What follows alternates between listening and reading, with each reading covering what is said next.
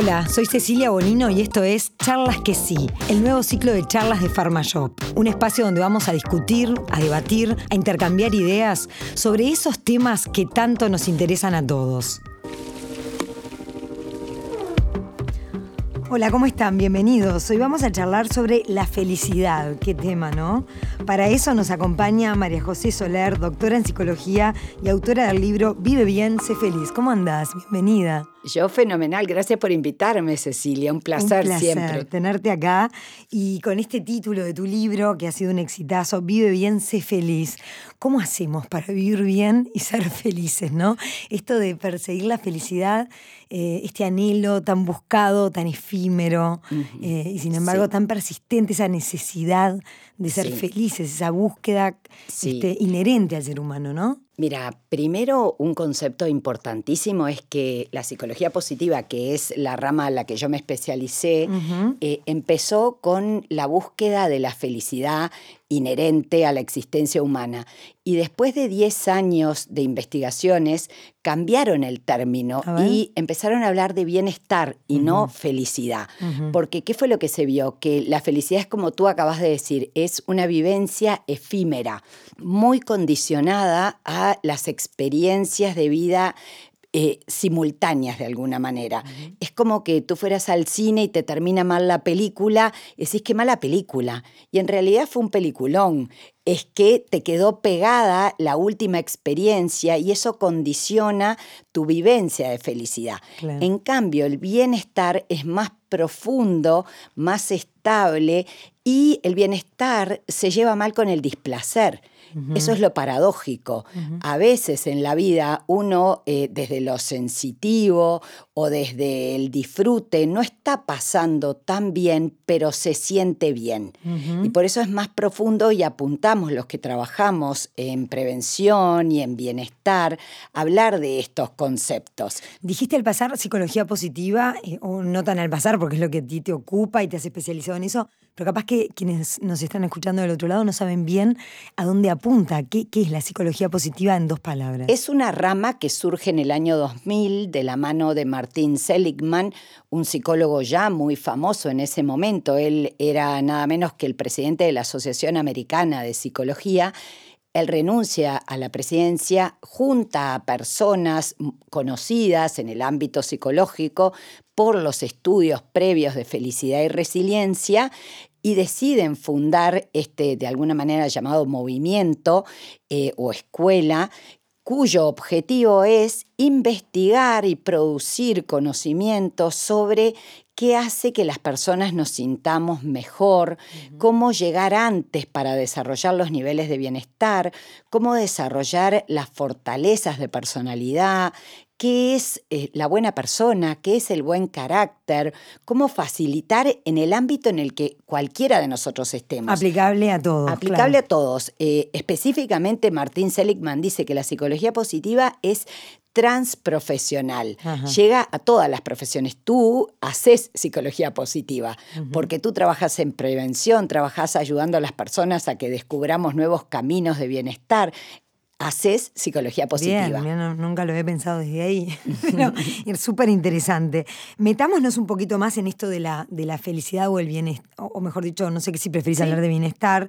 Eh, vos en el libro, de hecho, eh, hablas de ciertas cosas que los seres humanos necesitamos para sentirnos bien, para sentirnos plenos. Y también eh, creo que es interesante hablar de las que no necesitamos y a veces creemos que necesitamos. tal cual. Bueno, eh, en estos estudios de la psicología positiva se llegó a que habría cinco vías básicas hacia el bienestar. La primera es la vía de la vida disfrutada o placentera, que es la que el mundo nos, eh, nos, vende, como, wow, esto es la felicidad. La vía hedonista, que es muy importante, el disfrute, el placer y el desarrollo de emociones positivas, que no siempre son pum para arriba, porque por ejemplo la serenidad es una emoción positiva clave para el bienestar, poder controlar la ansiedad, sentir estados de de serenidad, paz, gozo y cómo trabajar para nosotros ser artífices de estas emociones. Que hay muchas, por ejemplo, el asombro, vivir una vida donde el interés está presente, donde la conexión, la alegría, el amor, ni qué decir, pero cómo ayudar a las personas a que logren niveles de autorregulación como para poder generar estos espacios. Eh, el docente en el aula, trabajar con los niños, eh, cómo pueden serenarse, cómo pueden sentir empatía y compasión para con el compañerito del aula, eh, el interés por algo, cuáles son tus intereses, cómo aumentar esta capacidad de asombrarnos. Muchas personas no se asombran por, nada, Están como anestesiados. Están anestesiados, todo les da lo mismo, el aburrimiento. Que por ahí te asombre algo que tenés, no sé, un pajarito que se puso en el pretil de la ventana. Tal cual, las pequeñas cosas. Esto de que la felicidad está en los pequeños momentos. Parece trillado, pero es, pero es verdadero. Cómo poder aprender con H, la vida, la realidad. Eh, yo en mi libro digo, tú eh, gozás de la vida, la paladeás, la saboreás o la deglutís. Hay muchas personas que degluten la vida porque viven acelerados, descentrados de sí mismos, como consumiendo experiencias. Consumiendo experiencias, necesitando vivencias de éxtasis y por algo tanta droga que apela a estados de exacerbación. Esa sería la primera vía, la vía llamada la vía del de, el disfrute o placentera. La segunda vía es la vía comprometida, es el poder vivir comprometido con un proyecto en el que todo mi ser está convocado, eh, vivir la vida con fuerza, con foco, con pasión y que cada uno de los que nos está oyendo diga, bueno, ¿cuándo a mí hay actividades que me compenetran tanto que se me pasan las horas volando y no me doy cuenta y siento que he tenido experiencias óptimas? Poner el foco ahí, identificarlas, buscarlas. Sí, y tenerlas en mi dieta, porque todo esto de la psicología positiva. Que no sea una vez cada tanto. Eh, es como que una vez a mí alguien me dijo, el brócoli es espectacular. Y yo le dije, ¿y vos comes brócoli? No, no, eh, dijo. ¿Verdad? No. Entonces, ¿de qué te sirve saber que el brócoli es fabuloso y tiene no sé cuántos componentes si no lo practicas? Me haces pensar en, mucha gente que conozco que detesta su trabajo. Entonces, bueno, está 8 o 10 horas en un lugar que detesta, deseando salir. Claro, esto va en contra un poco de lo que decías de, tener ese compromiso, de pasarla bien, de buscar eso. Y por lo tanto, una vida comprometida con algo que yo vivo, con fuerza, foco, pasión, que en psicología positiva se llama flow, en un estado de concentración que me hace sentir que una potencia mía se pone en juego que de repente es yo canto bien, yo bordo bien, yo puedo, eh, hago jardinería o hago tal deporte bien o me conecto con las personas. Es eh, qué sentís tú que haces bien y qué lugar tiene en tu vida desafiarte a hacerlo mejor porque este estado lo interesante que tiene es que es un equilibrio entre una habilidad natural que uno tiene, una aptitud, un talento, un talento natural, y un desafío. En la vida necesitamos tener desafíos. Una vida sin desafíos es una vida aburrida. Y no hay nada peor que el aburrimiento. Esto de estoy ahí y, todo esto del ánimo lánguido que vino después de la pandemia, que las personas de tanto... ¿Está estudiado eso como ese ánimo? ¿Cómo dijiste lánguido? Sí, lánguido. Mira, es un término que surgió post pandemia porque aumentaron las consultas por un estado anímico que sin llegar a ser la depresión era un ánimo bajo, eh, caracterizado por la falta de voluntad para emprender un proyecto nuevo o para ponerme a dieta porque había engordado o para salir de mi casa si puedo eh, trabajar desde mi casa. Eh, es esto de estoy a media máquina y no tengo ganas, no tengo fuerza, estoy desmotivado. Que fue como consecuencia un poco de este encierro prolongado y falta de actividades de motivación. Tal cual, le llaman en algunos lugares también el síndrome de la caverna. Como que gente que se quedó en su caverna y después le gustó la caverna demasiado y y, esto me va haciendo un espiral negativo porque no me voy desafiando, la energía empieza a bajar, la voluntad decrece, la motivación afectiva a tener un proyecto nuevo también y por lo tanto el bienestar cae.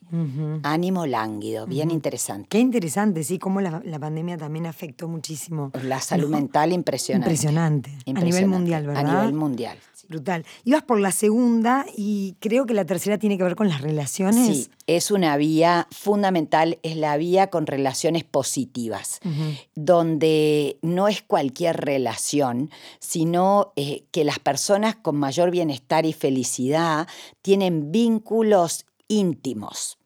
A ver. Y esto es muy importante. ¿Qué, es un vínculo íntimo? Un vínculo íntimo es un vínculo con una persona con la que yo puedo ser auténticamente yo y ser aceptada.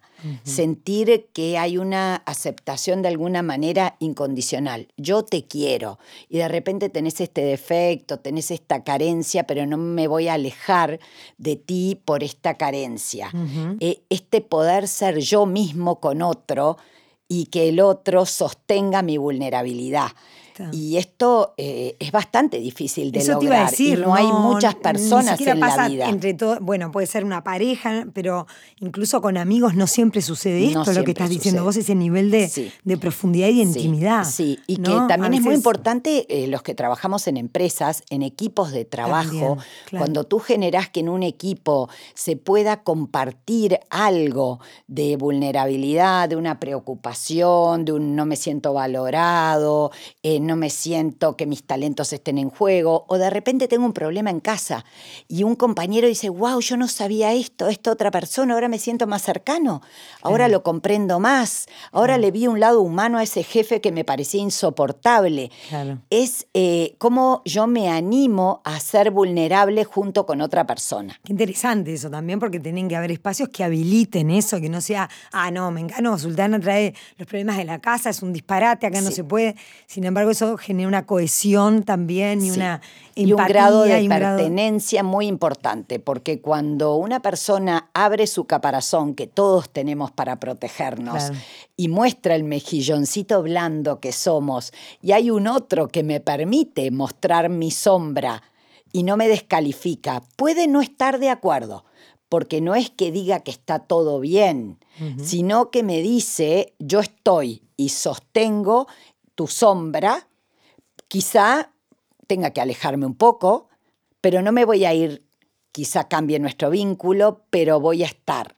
Este estoy con el otro y sostengo, habla de este vínculo que de alguna manera nos reproduce el vínculo de apego, que es el vínculo primario que tiene un niño con sus papás. Fundamental. De puerto seguro, de base segura, de un amor que sostiene y, por supuesto que no se va a dar ni con todas las personas ni en todos los ámbitos, pero necesitamos algunas pocas personas con quienes tengamos este tipo de vínculo de intimidad compartida. Un vínculo que seguramente se desarrolla, que no es de un día para el otro, que, hay, que, que, hay que alimentarlo. Que hay que trabajarlo, porque es normal en cualquier relación de pareja, otro día podemos grabar un podcast sobre cómo se da esto en la pareja, pero que la persona me falle porque hasta la persona que más me quiere alguna vez me falla y no estuvo ahí para mí de la manera que yo necesitaba. Y volver a confiar en aquella persona que no me pudo sostener o no pudo estar es parte del fortalecimiento de una relación cuando pudimos trabajar lo que nos dañó, lo que nos separó. Atravesarlo. atravesarlo, atravesarlo. Esa palabra es importantísima, vivenciarlo, poder yo también sostener la falla del otro, el no poder estar del otro. Pero es súper interesante este punto porque incluso esa, esa, mm, esos vínculos íntimos, creo que los definiste así, no siempre ni siquiera en la pareja están de forma estable. A veces hay una desconexión o no están Una desconexión temporal, porque el otro no está pudiendo estar porque tiene otros temas, otros rollos, otras crisis familiares, personales, laborales, y tengo que apoyarme en otra persona momentáneamente. Y ahí tengo que ver con quién, que no sea el vecino, en lo posible.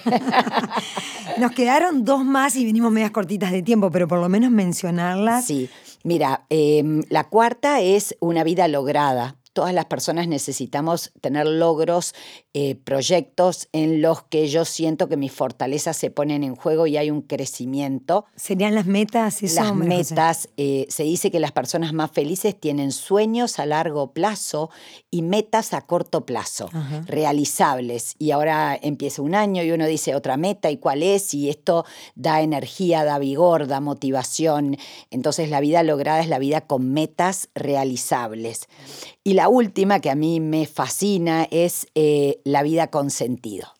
Claro. Vivir una vida con sentido y propósito es de las mayores fuentes de bienestar e incluso cuando todo se me cae en la vida, lo que me sostiene es el porqué si hay alguien que está escuchando que dice, pero yo no sé cuál es mi propósito, no sé cuál es mi sentido. Es de lo más difícil de encontrar. ¿cómo, encuentro eso? ¿Por dónde arranco? Por ejemplo, yo eh, a las personas les digo, ¿qué te haría salir un sábado de tarde que llueve de tu casa, de al lado de la estufa? ¿Verdad? En eso crees, eso tiene sentido para ti es qué valorás vos de corazón cuando, por ejemplo, subís el tono en una conversación. Es porque algo te apasiona. Te hace vibrar. Te hace vibrar. Entonces te compenetrás porque crees en ese partido político, en ese cuadro deportivo, en esa persona o en ese proyecto. Eh, trata de ver qué te hace vibrar a vos, qué te hace moverte, eh, cuáles son las cosas que valorás realmente y cómo construís una vida donde esos valores realmente tengan lugar porque los valores de alguna manera se ven en la agenda. Si uno dice esto ¿Cuánto le destinamos a alimentarlos? En tiempo concreto, ¿verdad? A actividades que tienen que ver con ese valor. Eso es bien interesante porque muchas veces vemos que las personas, como, bueno, yo te ponía hoy el ejemplo de por ahí cuando no, no disfrutan de su trabajo y le dedican muchas horas semanales y queda esa cosa donde está el sentido, donde habita el sentido de su vida, recluido a dos horas del fin de semana, porque claro, el resto es la familia, los compromisos, el, el trabajo, etc. Y, parece ser poco en esa agenda, ¿no? Es que muchas veces quizá el desafío es, ¿y cómo le puedo encontrar un sentido a este trabajo? que no me gusta tanto. Es decir, pero yo valoro mi familia y con este trabajo sostengo a mi familia. Eso también es encontrarle sentido. Eso es encontrarle, es qué valoro no es justificarse. yo. No es justificarle, sino encontrar la fuerza del valor subyacente. El ¿para qué hago esto? ¿Para qué me levanto para ir a trabajar un trabajo que no me gusta? para sostener a mi familia, para dignificarme como persona. O sea, que encontrarlos para qué el para qué lo hago, ¿verdad? En el sentido es el por qué y para qué lo hago. Habiendo dicho todo esto, esa famosa frase de la felicidad es una decisión, ¿vos lo ves así? Totalmente, 100%. La felicidad Obviamente a veces hay depresiones y a pesar de que yo decido, no logro salir del estado de depresión y hay que consultar a un médico, tomar la medicación adecuada. Pero la actitud con la que cada día elegimos enfrentarnos a ese trabajo que no me gusta, a esa persona que no pudo estar, a esa felicidad que se me escapa, va a ser muy importante. Y lo opuesto a la felicidad, María José, ¿qué es? La tristeza, la angustia, la apatía. A ver, todo sentimiento displacentero de alguna manera tiene una cuota de, infelicidad. Pero, como les decía, hay un bienestar también en situaciones que me cuestan y son un poquito displacenteras. Entonces diríamos que lo que sería la contraria de la felicidad es la angustia, la tristeza, em, la vivencia del sinsentido, de vacío, que también está muy presente hoy. También hay que conocer esos sentimientos a fondo para después también poder ser feliz. Por supuesto, y hay que entender que todo sentimiento no es ni bueno ni malo, es una señal que me está hablando de algo. Ese sentimiento está en mi vida para hablarme, para contarme de alguna necesidad que yo tengo y no está satisfecha y por eso es displacentero, o es un sentimiento positivo que me habla de necesidades satisfechas, pero aprender a dialogar con nuestras emociones, escucharlas. ¿Qué me estás diciendo? Eh, rabia, ¿qué me estás diciendo? Aburrimiento, ¿de qué me hablas? Bien, ¿y cuáles son para vos los, los palos en la rueda del mundo actual occidental eh, para sentirnos bien? Es decir, ¿cuáles son esas, esas cosas que diariamente nos juegan en contra y que a veces, eh, estando en la máquina, como se dice comúnmente, bueno, yo creo que casi que el primero es la ansiedad. Eh, el mal del siglo XXI, el descentramiento y la ansiedad que me lleva a estar fuera de mí pensando en el futuro, muchas veces de manera eh, catastrófica. La famosa frase de ¿y si? y termina en catástrofe es la frase de la ansiedad. Eh, entonces, la ansiedad que me descentra, que no me permite aprender el disfrute pequeño de cada momento, es, es uno de los grandes enemigos de la felicidad. Eh, después, eh, esta necesidad exacerbada de lo placentero, de que si algo no me da placer dejó de ser valioso. Es una creencia equivocada. En muchas metas altas que me van a llenar de bienestar a futuro implican pequeños momentos de esfuerzo, de placer, eh, un entrenamiento, un, llevarme al límite. El placer muchas veces viene después, entonces la necesidad del ya, el placer es otra de las trampas de la felicidad y el sinsentido esto no tiene sentido, la dificultad para entender que esto me puede estar haciendo bien o le puede estar haciendo bien a mi entorno y, y creer en proyectos que me dan fuerza y motivación más allá de las dificultades que conlleven o del tiempo que me lleve a alcanzar esa meta, es otra de las trampas de la felicidad. Bien, buenísimo. Nos dejas pensando a todos, no hay nadie que escape porque por algún lado a todos nos toca todo lo que, lo que contaste, María José. Muchísimas gracias. Gracias a por ti por invitarme. a estas charlas que sí, un placer. Si te gustó, dale clic en seguir para no perderte las próximas charlas que sí.